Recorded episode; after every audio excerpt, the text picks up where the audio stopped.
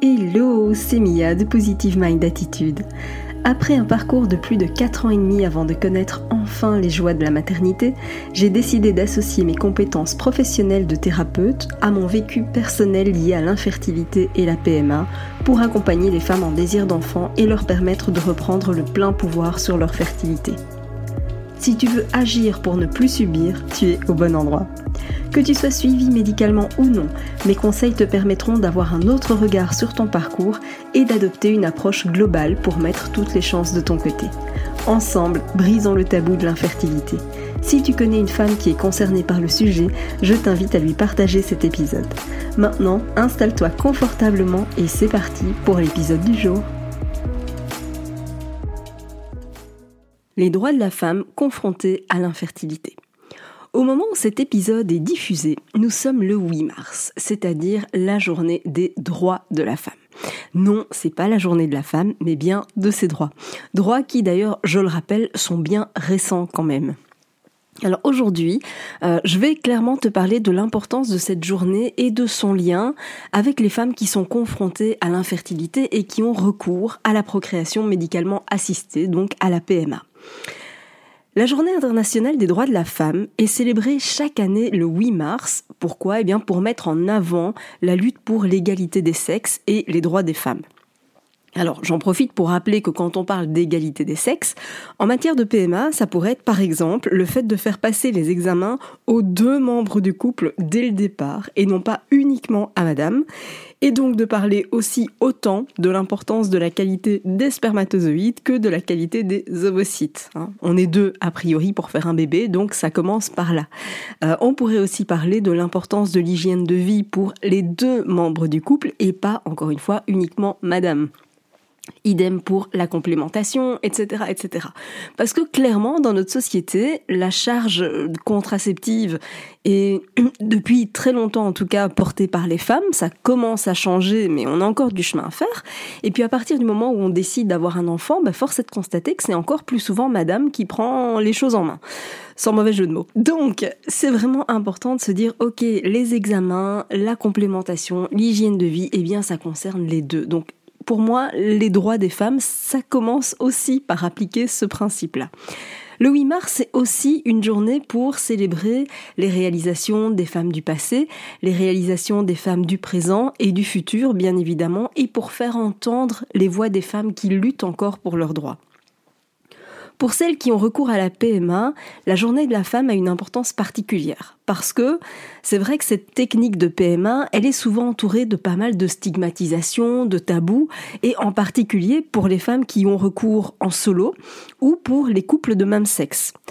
Donc c'est vrai que les femmes qui sont en PMA, elles sont confrontées à plein plein plein de défis la gestion de leur santé mentale, la gestion de leur travail, de leur vie quotidienne, l'acceptation aussi de leur choix de recourir à la PMA, les traitements hormonaux, les ponctions ovariennes, les transferts d'embryons, les périodes d'attente. Enfin, il y a énormément de choses qui sont à gérer et qui ne sont pas simples à gérer. Alors, puisqu'on parle des droits de la femme, justement, il est essentiel pour moi que les femmes qui entament une PMA soient entendues par des professionnels de santé et qu'elles soient traitées avec respect et dignité. Et ça, malheureusement, c'est pas toujours le cas. Il y a quand même beaucoup, beaucoup de femmes qui se plaignent d'être infantilisées par les professionnels de santé et de ne pas être prises au sérieux. Alors, être infantilisée, c'est quoi? Eh bien, c'est tout simplement quand on est traité comme un enfant plutôt que comme une adulte qui est capable de prendre des décisions éclairées sur sa santé. Ça peut bien sûr prendre euh, plein de formes différentes. Euh, ça peut être comme le fait de ne pas être informé sur les procédures médicales. Euh, ça peut être aussi sur le choix des traitements disponibles. On n'en parle, on n'en parle pas. En gros, vous prenez ça et puis c'est tout. On ne donne pas d'explication. Et ça passe aussi par le fait de ne pas être écouté ou pris en compte lorsqu'on va exprimer des inquiétudes, des préoccupations, etc. Une simple chose, c'est que quand les femmes vont se plaindre de douleurs pendant leurs règles, pendant combien d'années on leur a dit c'est normal d'avoir mal pendant les règles, en balayant quelque part un peu d'un revers de la main leurs ressentis, leurs préoccupations aussi, parce que peut-être source d'endométriose, etc., etc. Donc ça, c'est vraiment de l'infantilisation, parce que on n'est pas pris en compte, on n'écoute pas finalement les ressentis qu'on peut avoir. Rappelle-toi que le médecin, il est sur ton dossier grand maximum 15 minutes. Toi, tu es dans ton corps depuis toute ta vie. Donc c'est vraiment important de ne pas balayer d'un revers de la main ce que tu peux ressentir. Alors, je parle évidemment d'infantilisation, mais clairement, je pourrais aussi parler de condescendance. Tu vois, il y a une femme que j'accompagne euh, qui a posé des questions à son gynécologue sur base de nos échanges. En fait, vu qu'elle enchaînait les échecs, quand elle est venue vers moi, eh bien, on a commencé à échanger. Je lui ai dit, tiens, voilà, il y a telle et telle chose dont il faudrait que tu parles avec ton médecin, etc. C'est vraiment important. Et son gynéco lui a juste répondu, eh bien, c'est moi qui vous dis quoi faire et vous, vous prenez ce que je vous donne. Je vous demande pas de réfléchir. Alors dans le genre infantilisation, on est pas mal. Hein Moi égale grand gynéco, toi égale petit andouille qui ne comprend rien. C'est un comportement qui non seulement ne doit pas être accepté, mais qui en plus doit être signalé. On ne tolère pas ce genre de choses. C'est non. Il faut arrêter avec ce côté euh, les femmes ne sont pas capables de comprendre ce qui touche au médical. Mais d'où ça vient? Évidemment que si. C'est nos corps, nos choix. Alors dans le même genre, hein, je fais une petite parenthèse, une petite aparté, mais j'ai récemment fait l'objet d'un échange assez houleux sur les réseaux avec un, gynécologue euh, très connu, dont je tairai le nom parce qu'entre nous ça n'a aucune importance. Et puis ça a aussi été réglé après entre nous en message, en message privé. Mais juste pour te dire, c'est vrai que je m'exprime assez peu sur les sur les réseaux sociaux de façon euh, comment dire très publique. Je m'exprime évidemment auprès de ma communauté, etc. On échange beaucoup, ça bien sûr, mais je prends rarement euh, cours à des débats, à ce genre de choses parce que c'est pas mon truc finalement. Moi, je je ne suis pas là pour me battre contre quelque chose, je suis là pour œuvrer pour quelque chose. Donc finalement, je, parle, je m'adresse à des personnes qui ont envie de m'entendre. Je suis pas là pour m'imposer auprès d'autres personnes. C'est pas du tout ma façon de faire. Et là, le contexte est que il publie une vidéo de conseil fertilité. Hein. donc c'est un gynécologue qui est très connu, qui a une énorme communauté sur les réseaux, qui publie une vidéo de conseil fertilité. Et jusque-là, franchement, je me dis super, parce que ça, il faut le reconnaître, je trouve ça admirable qu'un gynécologue exprime les choses de façon très simple, euh, sans jargon, sans rien du tout. Je, trouve que ça contribue à une meilleure... Euh, euh, je sais pas, sensibilisation, compréhension. Enfin voilà, jusque-là, j'adore le principe, vraiment. Et donc j'écoute évidemment avec attention les conseils, et là il dit apprendre à repérer son ovulation. Donc à nouveau jusque-là tout va bien, sauf que il dit l'ovulation qui a lieu à J14. Et là, clairement, bah, ça me titille. Hein, voilà, tu le sais, c'est un mythe. L'ovulation à J14, c'est faux et archi faux. Il y a moins de 15% des femmes qui ovulent à J14. Donc, serait peut-être temps d'arrêter avec ça. Donc voilà, je peux pas m'empêcher de lui mettre un petit message, mais un message euh, qui a rien d'extraordinaire, hein, juste un petit message qui dit bon, toutes les femmes n'ovulent pas à J14, hein, c'est même plutôt une minorité. Et bon, visiblement, j'ai dû le vexer parce qu'il me répond mais je n'ai jamais dit ça. Et bah, je lui dis si, en fait. Et bon, dans une vidéo qui est sous-titrée, bah, je fais une capture d'écran, puisqu'il y a le texte en dessous. Donc, euh, encore plus vexé, il, me répond dans une formulation, mais vraiment condescendant, euh, vraiment condescendante, pardon. Euh, C'était un repère pour les femmes qui ont un cycle régulier. Alors là, de nouveau, c'est faux, même si tu as un cycle régulier, tu peux ne pas ovuler à J14. Enfin bref, voilà. Et donc, il me répond vraiment sur un ton euh, condescendant et hyper vexé. Heureusement que vous êtes là pour corriger les énormités du vilain gynécologue que je suis qui ne connaît rien au cycle. Bon, ça donne le ton. Je réexplique ma démarche. Bon, il le prend mal, mais ça, j'ai envie de dire, ça lui appartient. Mon but, c'était pas de l'attaquer du tout, c'était juste de clarifier les choses, parce qu'au vu du nombre de personnes qui, le, qui suivent ce monsieur, je, je, trouve ça pour moi vraiment important de, de donner des informations qui soient correctes. Voilà, c'est pour moi essentiel. Mais encore une fois, voilà, la façon dont il le prend, ça, ça le concerne, ça ne me regarde pas. Et donc, ça s'est réglé, encore une fois, ça s'est réglé après par message privé, et je pense vraiment que le fait d'être euh, à ce point exposé sur les réseaux ne doit pas vraiment être simple à gérer. Et clairement que le moindre petit commentaire suffit à défouler les passions, hein, clairement. Donc vraiment, je mets ça sur le compte réseaux sociaux. Euh, et je, et je passe l'éponge parce qu'encore une fois, c'est réglé. Voilà, on a échangé vraiment en, message privé après.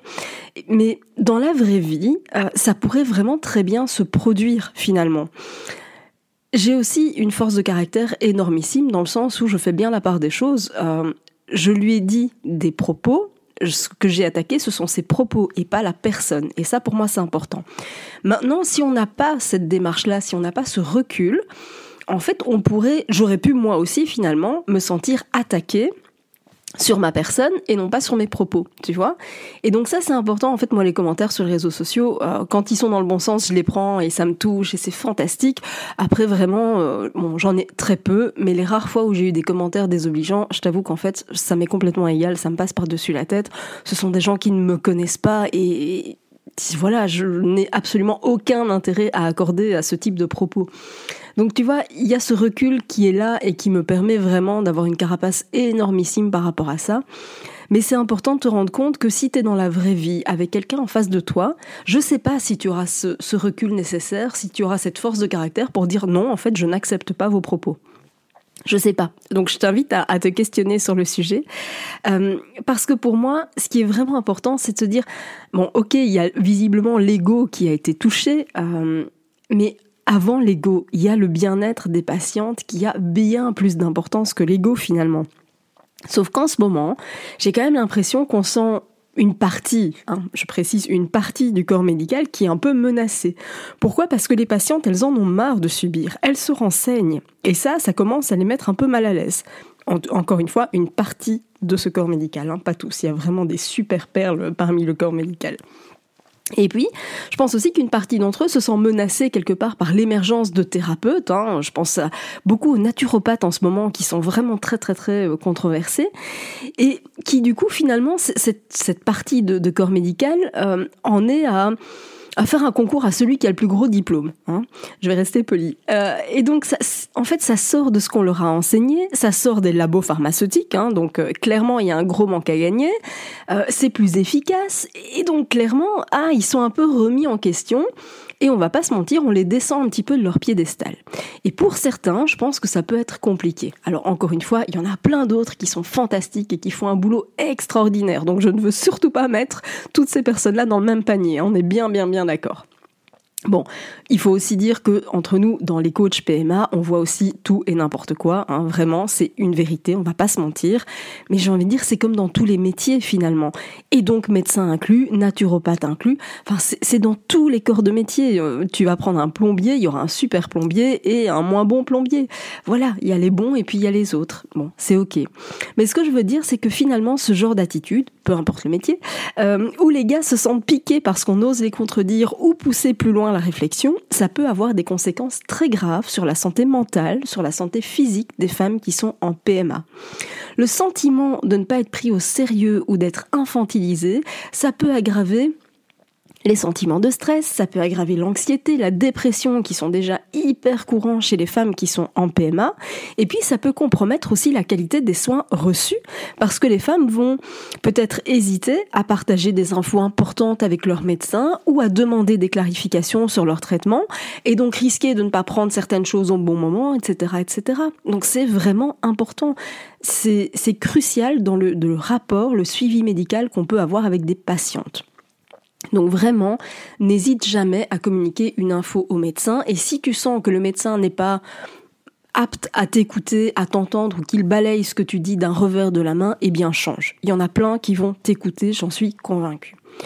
Ce qui pour moi est important, c'est vraiment de se rendre compte qu'en adoptant une approche qui est respectueuse, qui est centrée sur la patiente, les professionnels de santé peuvent aider à réduire le stress, l'anxiété qui sont associés à la PMA et clairement améliorer la qualité des soins pour les femmes qui ont recours. Tu vois, je te donne encore un, un tout petit exemple. Alors tu vas me dire pour l'instant peut-être, euh, tu vas te dire que ça ne te concerne pas, mais ça te concernera à l'avenir. Quand on est basé sur cette erreur de, calcul d'ovulation et que tu es dans le cadre d'une grossesse spontanée, c'est-à-dire hors insémination ou hors FIV, fécondation in vitro. Quand tu as cette grossesse spontanée, à un moment donné, bah, on va devoir calculer euh, le, comment dire, la date de, conception présumée bah, pour pouvoir calculer la date de l'accouchement. On est d'accord. Mais si le gynécologue se base sur un jour erroné d'ovulation, ça veut dire que à terme, on risque de provoquer un, un accouchement sous prétexte que bébé aurait dépassé le terme, alors qu'en réalité, le terme n'est pas du tout dépassé. Ça peut sembler un détail, mais en fait, ça ne l'est absolument pas du tout. Donc c'est juste pour te dire que non, il faut arrêter avec ces croyances-là et il faut arrêter de, prétendre tout savoir mieux que tout le monde. On est des humains, il faut pouvoir accepter qu'on se remette en question, il faut pouvoir accepter de se dire oui, ok, euh, c'était peut-être pas correct, etc. Et ça vaut pour moi aussi, bien évidemment. Tous les jours, il y a des études scientifiques qui paraissent, c'est vraiment important de se tenir à jour. Et moi aussi, tous les jours, je vais vérifier m'informer, etc. et tenir compte justement de ces nouvelles recherches, de ces nouvelles études qui paraissent, tu penses bien que si personne ne se remettait en question, on en serait encore à croire que la Terre est plate. Donc voilà, c'est super important tout ça. Et en cette journée spéciale, cette journée des droits de la femme, eh bien pour moi ça me semblait mais vraiment super important de te rappeler que tu as des droits, que tu es capable de comprendre, que tu es capable de prendre les décisions qui sont justes pour toi. Et bien sûr, si tu veux reprendre tes droits, si tu veux reprendre les rênes, arrêter de subir, eh bien rejoins dès maintenant le programme d'accompagnement. Je t'assure que c'est à mon sens, le meilleur choix que tu puisses faire pour toi. Pourquoi? Parce que tu vas apprendre à faire des liens euh, entre des choses qui sont avec le recul d'une évidence absolue, mais ces liens-là, tu n'aurais jamais pensé à les faire de cette façon-là. J'accompagne moi-même des médecins, j'accompagne des neuropsychologues qui donc connaissent parfaitement le fonctionnement du cerveau, mais pour qui finalement il manque des liens entre toutes les parties parce qu'aujourd'hui on a une vision qui est beaucoup trop euh, comment dire séparatiste, c'est-à-dire qu'on va regarder euh, uniquement du côté utérus, euh, ovaire, trompe, etc. Mais finalement, on va pas faire de lien avec ce qui peut se passer ailleurs dans le corps. Et c'est très rare, c'est trop rare. Donc vraiment, si tu veux apprendre à reprendre tes droits, reprendre les rênes et arrêter de subir, eh bien c'est maintenant que ça se passe. Et pour ça, eh bien rejoins le programme d'accompagnement via le lien que tu vas trouver dans la description de cet épisode. Merci d'avoir écouté cet épisode jusqu'au bout. Si tu veux aller plus loin et bénéficier de plus de conseils, télécharge maintenant mon guide offert sur positivemindattitude.fr. Pour encourager ce podcast, merci de mettre une note et ou un commentaire sur ta plateforme d'écoute. Je te dis à très vite pour un prochain épisode.